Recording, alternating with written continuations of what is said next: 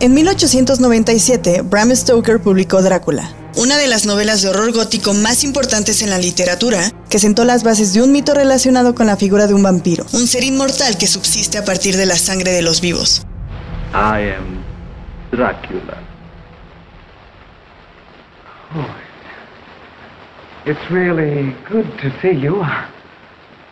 don't know what happened to the driver and my luggage and and with all this I I thought I was in the wrong place.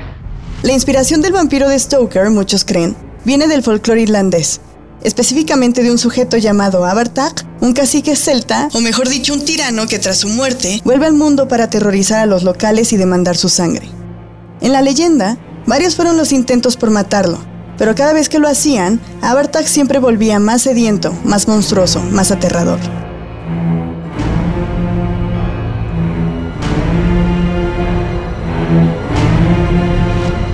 Para el cineasta chileno Pablo Larraín, la figura del dictador Augusto Pinochet funciona de la misma manera. Un ser que no muere, que permanece, que aterroriza. Yo no quiero vivir 250 años más. ¿Por qué no? Porque me trataron de ladrón. A un soldado se le puede decir que es un asesino, pero no que es un ladrón. Pero robaste. ¿O no? En su película El Conde, Larraín piensa en Pinochet como un vampiro que aún deambula porque en la realidad, fuera de toda fantasía más no del horror, el dictador nunca enfrentó la justicia. Soy Greta Padilla y esto es lo que necesitas saber sobre la dictadura de Pinochet y las cuentas que nunca se saldaron. Los marxistas conjugamos una misma actitud y un mismo lenguaje frente a los problemas esenciales del pueblo. Porque un obrero sin trabajo, no importa que sea o no sea marxista, no importa que sea o no sea cristiano, no importa que no tenga ideología política, es un hombre que tiene derecho al trabajo y debemos dárselo nosotros. En 1970, Salvador Allende se convirtió en el primer presidente socialista en la historia en ser elegido por la vía democrática. Pero su proyecto se vio obstaculizado constantemente por una posesión financiada por el gobierno de Estados Unidos encabezado por Richard Nixon. La idea de tener un líder socialista, elegido por el pueblo, era inconcebible y peligrosa, por lo que echaron manos a la obra para crear una narrativa negativa alrededor de Allende. También, el ala más conservadora chilena creó cierta inestabilidad económica al sabotear y paralizar actividades de gremios indispensables, creando un ambiente de incertidumbre a nivel político, desde luego, pero también social y militar. Fue así como los rumores de un golpe de Estado comenzaron a circular con más fuerza y en septiembre de 1973, el general Augusto Pinochet como comandante en jefe del ejército, puesto que asumió con la aprobación del mismo Allende en el que llevaba poco menos de un mes, lo llevó a cabo. La historia de Chile cambiaría para siempre. La mañana del 11 de septiembre de 1973, las Fuerzas Armadas comenzaron a movilizarse a Santiago. Allende, desde su casa, llamó al Ministerio de Defensa para que le explicaran los diversos movimientos de las tropas, barcos de la Armada, efectivos navales e incluso aviones.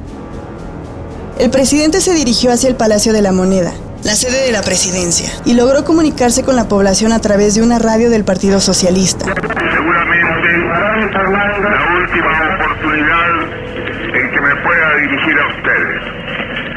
Mis palabras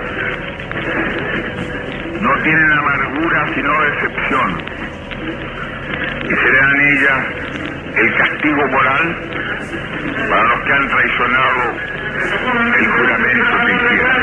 Habló de un levantamiento en contra del gobierno, su gobierno, y esperó que los soldados estuvieran actuando en defensa del régimen que el pueblo había elegido, pero no fue así.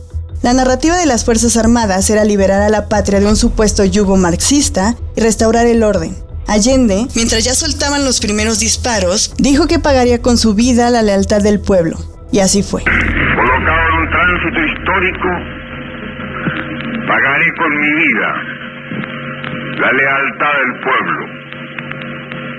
Y les digo que tengo la certeza que la semilla que entregáramos a la conciencia digna de miles y miles de chilenos no podrá ser cegada definitivamente.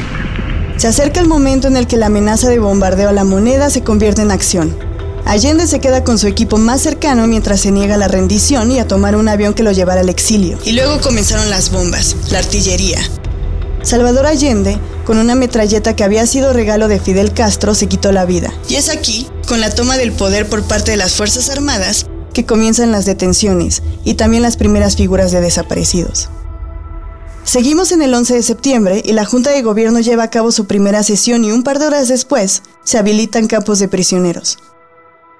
El general Augusto Pinochet toma juramento como presidente, dando inicio a una dictadura que duraría 17 años. 17 años que se cuentan entre el horror de la represión y la violencia. Actualmente las democracias son incapaces de soportar la infiltración marxista por muchas razones, largo de enumerar. Pero que tanto les gusta la democracia a los comunistas o a los marxistas que ellos mismos la emplean a cada rato, hablan de la República Democrática tal, la República Democrática tal y la democracia, porque la democracia le facilita la penetración marxista.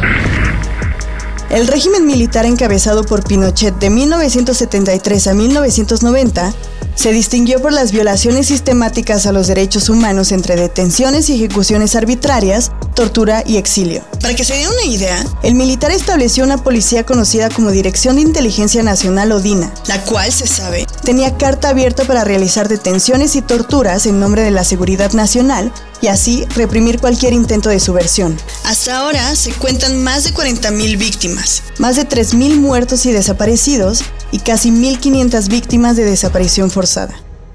En 1990, Augusto Pinochet entregó la presidencia de Chile al candidato ganador de las elecciones, Patricio Aylwin. Chilenas y chilenos, hemos llegado a un momento verdaderamente histórico para los destinos de la patria. En breves horas más, el gobierno que me honro en presidir hará entrega del poder político a las nuevas autoridades elegidas democráticamente por el pueblo chileno. La cosa es que continuó al mando del ejército para luego ser senador vitalicio. Pinochet, así, nunca enfrentó la justicia. Por ejemplo, en 1998 fue arrestado en Londres tras ser señalado por la justicia española por la muerte de algunos ciudadanos del país, pero fue liberado por razones de salud. Unos años después, en 2001, fue acusado de múltiples violaciones a los derechos humanos durante su dictadura, pero también suspendieron el proceso. Una investigación encontró unas 125 cuentas bancarias y de valores en instituciones de Estados Unidos cuyo dinero venía de la apropiación indebida de fondos públicos.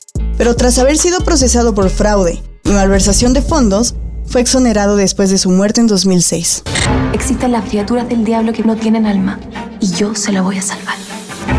Gustaba matar, a usted le gustaba robar. No, a mí también me gustaba matar. Snack es una producción de sopitas.com. El guion estuvo a cargo de Greta Padilla. Con el diseño de audio de Carlos el Santo Domínguez. Coordinación, José Antonio Martínez. Snack. Snack. Tercera temporada. Disponible en sopitas.com.